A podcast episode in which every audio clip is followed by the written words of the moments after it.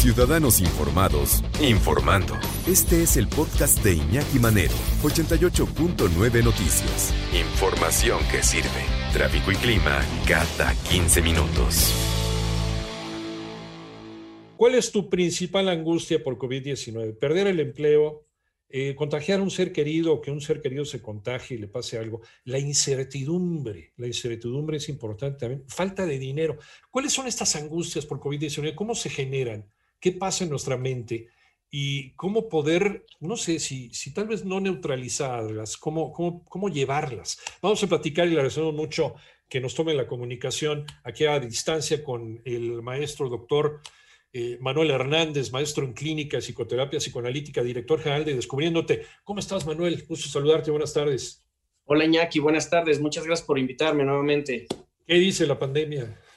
Híjole, pues ya empezamos a prepararnos, ¿no? Para lo que se llama esa nueva normalidad y que está generando también su propia angustia y ansiedad. Sí, sin duda. ¿Qué vamos a hacer después de esto? Porque sí, efectivamente, eh, esta promesa de la vacuna, ya cuando se está volviendo una realidad, que se está vacunando, hasta el perico se está vacunando ya, o se está queriendo vacunar todo el mundo, pues como que te da una sensación ya de, optimismo, ¿no? De que, ay, ya qué bueno, ojalá ya vamos saliendo. Pero por otro lado está, ¿y el día de mañana qué va a pasar, no? Así es. Pues mira, fíjate que, que, la antesala justo tiene que ver con esas cuatro angustias del COVID que, que mencionaste eh, la primera, por supuesto, de manera evidente, es el miedo al contagio. en, su oportunidad, las personas empezaron a experimentar un miedo, una angustia, un temor de contagiarse o contagiar a un ser querido y que esto trajera como consecuencia una hospitalización y finalmente el desenlace más terrible era la posibilidad de morir, ¿no? Y, y, yo agregaría, y morir solo, porque aparte, pues no había esa posibilidad de que un familiar te asistiera, te acompañara, te echara ánimos para lo que fuera. Entonces, esa es una angustia muy terrible porque, pues finalmente en temas de duelo, te acortan los pasos. O sea, antes estábamos habituados que si alguien enfermaba o tenía alguna situación, pues tenías esa oportunidad como de estar ahí acompañando, asistiendo, asimilando un poco la, posible pérdida y todavía tenías esa oportunidad que en un funeral, pues pasabas un, un tiempo razonable, este, pues despidiéndote. Y ahora eso ya no es. La vacuna hoy perfila esa posibilidad de darle este, salida a estas angustias, pero sigue la complicación. Otra angustia, Manuel, sería, eh, me corrieron de mi chamo, me bajaron el sueldo, pero pues sigo pagando igual de impuestos y me siguen cobrando igual las este, mensualidades de la tarjeta. Y bueno, eso sí, no, no hay ninguna, ningún miramiento, ¿no? Por, por la, y me siguen cobrando las colegiaturas, entonces está la disyuntiva de si mis chavos van a seguir en la misma escuela o no, voy a tener que meterlos en una escuela pública, que no tendría nada de malo, pero si trabajaste toda la vida para tener a tus hijos en una escuela privada, pues eh, sí es eh, como, como una... Eh, contribuye un poquito a, ciertos niveles depresivos. ¿no? por ahí también va la cosa, Manuel. Sí, por supuesto. nada más ahí yo me regresaría un pasito y, fueron los confinamientos intermitentes que llegamos a vivir al paso de este tiempo, en donde la, angustia fue que se empezó a perder la ilusión por recuperar la vida. Y ahora que se está recuperando esa ilusión y que se empieza a tener esa motivación, ahora el estrés es cómo nos vamos a adaptar. Porque hay que pensar que son cinco esferas de manera central las que empezaron a modificarse en nuestra forma de vivir. La principal, por supuesto, fue la convivencia y la socialización, porque nos, tuvimos que resguardar, empezar a hacer una dinámica diferente. La segunda fueron las formas de trabajo, y ahí yo incluiría el tema académico, donde pues empezó el home office a tomar una modalidad distinta. Ya ahora era una forma de llevar a cabo el trabajo y no era una prestación que mejore mi calidad de vida. Y las clases en línea fueron, por supuesto, la sorpresa y, la forma de tener que innovar para poder hacer que los chicos pudieran seguir estudiando. Y cabe resaltar que ahí, pues, ha habido una merma en el aprendizaje. Y muchos colegios estiman que tardemos hasta unos dos años en recuperar esa, esa merma en el aprendizaje por todos los conceptos que pues, los chicos probablemente no pudieron asimilar como, como se esperaría y entonces por ahí vino esa parte. Por otro lado está el tema de la salud.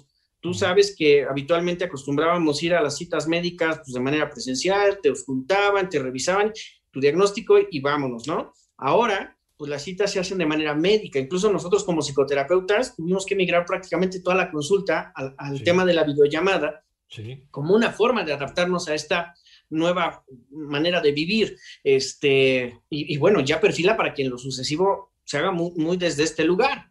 Por otro lado, la salud hoy se está valorando de una manera muy importante. La gente ahora se preocupa por comer sano, saludable, que, este, que no consumas en exceso grasas, azúcares, etcétera, para que tu sistema inmune esté fuerte y resista frente a amenazas como el COVID, ¿no? Entonces, todo eso viene cambiando nuestra forma de, pensar nuestras vidas. La, movilidad también está interesante cómo, cómo se ha redefinido. Por ejemplo, por ahí leí un estudio donde hay una estadística interesante en donde personas de clase media, en, promedio, este, se llevan un 20% de su salario en gastos de transporte. Y al estar ahora metidos en casa, ese dinero o ese recurso se está ahorrando, se está recuperando, además del tiempo que recuperas por no tener que trasladarte a tu lugar de trabajo. todo esto genera angustia, ansiedad, incertidumbre para algunos y para otros es un alivio, porque es entonces decir, qué rico, ya no me tengo que preocupar por trasladarme, qué rico puedo desayunar, comer y cenar en casa. Y, este, y ahora el tema es más bien el retorno a clases. Esta noticia que vino de, regresar el 7 de junio, hasta donde yo sé, una de las razones es porque muchos pequeños, lamentablemente, pues por falta de, acceso a Internet, a una computadora, pues no tenían esa posibilidad de, tomar sus clases. Entonces lo que se busca es ayudarles a recuperar en lo posible algo de esto. Pero para muchos papás también es importante que ubiquen que si su hijo está en escuela privada, la mayoría de las escuelas va a dar la oportunidad de un sistema híbrido. Esto quiere decir que vamos a tener a la mitad del grupo en línea y a la otra mitad este, de manera presencial, ya con toda una serie de protocolos. Lo interesante es cómo vamos a, manejar temas como el recreo. Ya sabes, el típico, los niños que comparten sus papas, que comparten. corriendo todo el tiempo, pues sí, es, imposible, o sea, no los puedes detener, ¿no? Son, y son los vectores asintomáticos. O sea, si el niño ya viene contagiado de casa, pues va a ser el contagiadero en todos lados, en el recreo. Y entonces ahí las medidas que adopten los colegios van a ser importantes y de ahí se entiende la angustia que están viviendo los papás y esa disyuntiva de lo mando, lo mantengo en clases en línea, ¿qué se hace? Porque sabemos que la vacuna no es la cura, solo es una especie de, freno para evitar que tú presentes un cuadro grave este, si te llegaras a contagiar, ¿no? Sí, sí, no evita que te contagies, eso también es cierto. Ahora, eh, ya estamos viendo por lo que nos estás diciendo, Manuel, eh, la incertidumbre yo creo que es la reina, ¿no? De, todas las angustias, finalmente. ¿Cómo no se puede neutralizar del todo, pero cómo podemos hacer para, para aterrizarla y para que no nos, eh, no nos afecte tanto? Porque incluso también nos está afectando a nivel orgánico. Estamos durmiendo menos, estamos comiendo peor, ¿no? Es más, tenemos problemas intestinales, ¿no? Hay, hay, muchos trastornos que nos puede traer la angustia a nivel, a nivel orgánico. ¿Qué podemos hacer? Mira, la, la, cuestión es medular. El ser humano necesita certezas. La certeza le da seguridad, le da una sensación de tener un rumbo claro y le da esa posibilidad de sentir que tiene el control de las cosas. Pero frente a eso nosotros tenemos una herramienta poderosa que es la adaptación. La capacidad de adaptarnos a todos los escenarios que, que, la vida nos va presentando es la que nos va a permitir salir adelante de esto con menor angustia y ansiedad. Y esto implica aceptar tu realidad, entender que esto es lo que nos está tocando vivir. Yo de pronto lo planteo en un contexto histórico y digo, otras generaciones, nuestros padres o abuelos, les tocó, no sé, la guerra mundial, les tocó este, lo que quieras, algún movimiento específico, y tuvieron que sobreponerse a eso, y eso es lo que nosotros estamos haciendo. Entonces, el, el, asunto es no negar la realidad, porque cuando alguien espera que las cosas se adecúen a sus necesidades, pues entra en unos cuadros de ansiedad muy, muy importantes, porque hay un rechazo a, asumir lo que está pasando. Hubo mucha gente que, por ejemplo, decía, el COVID no existe, ¿no? Es, un invento y, y, eso no sé qué. Y entonces desde ahí había una defensa emocional de, de negar, de, de decir esto no pasa, porque si no, qué angustia y qué miedo me da no es la correcta, no, es la correcta defensa emocional, ¿no? Tenemos que trabajar eh, basado en eh, cosas reales, ¿no?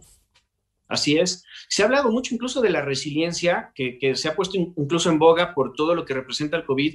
Y yo la verdad es que creo que finalmente es una herramienta. Además de la adaptación, la resiliencia implica poder este, aprender a, a, fluir en un entorno adverso este, incluso en esa crisis encontrar oportunidades. Mucha gente hoy se ha vuelto emprendedora y le está empezando a ir bien. Ha, ha, habido negocios como Zoom que de valer nada, ahora, bueno, valen millones. Y todo tiene que ver con esto, con esta posibilidad de ver cómo te adaptas al entorno y cómo te fortaleces dentro de él. Perfecto. ¿Dónde te encontramos, doctor? En Descubriéndote MX o al 5539 77 03 57. Pues ahí está, ahí está entonces la recomendación.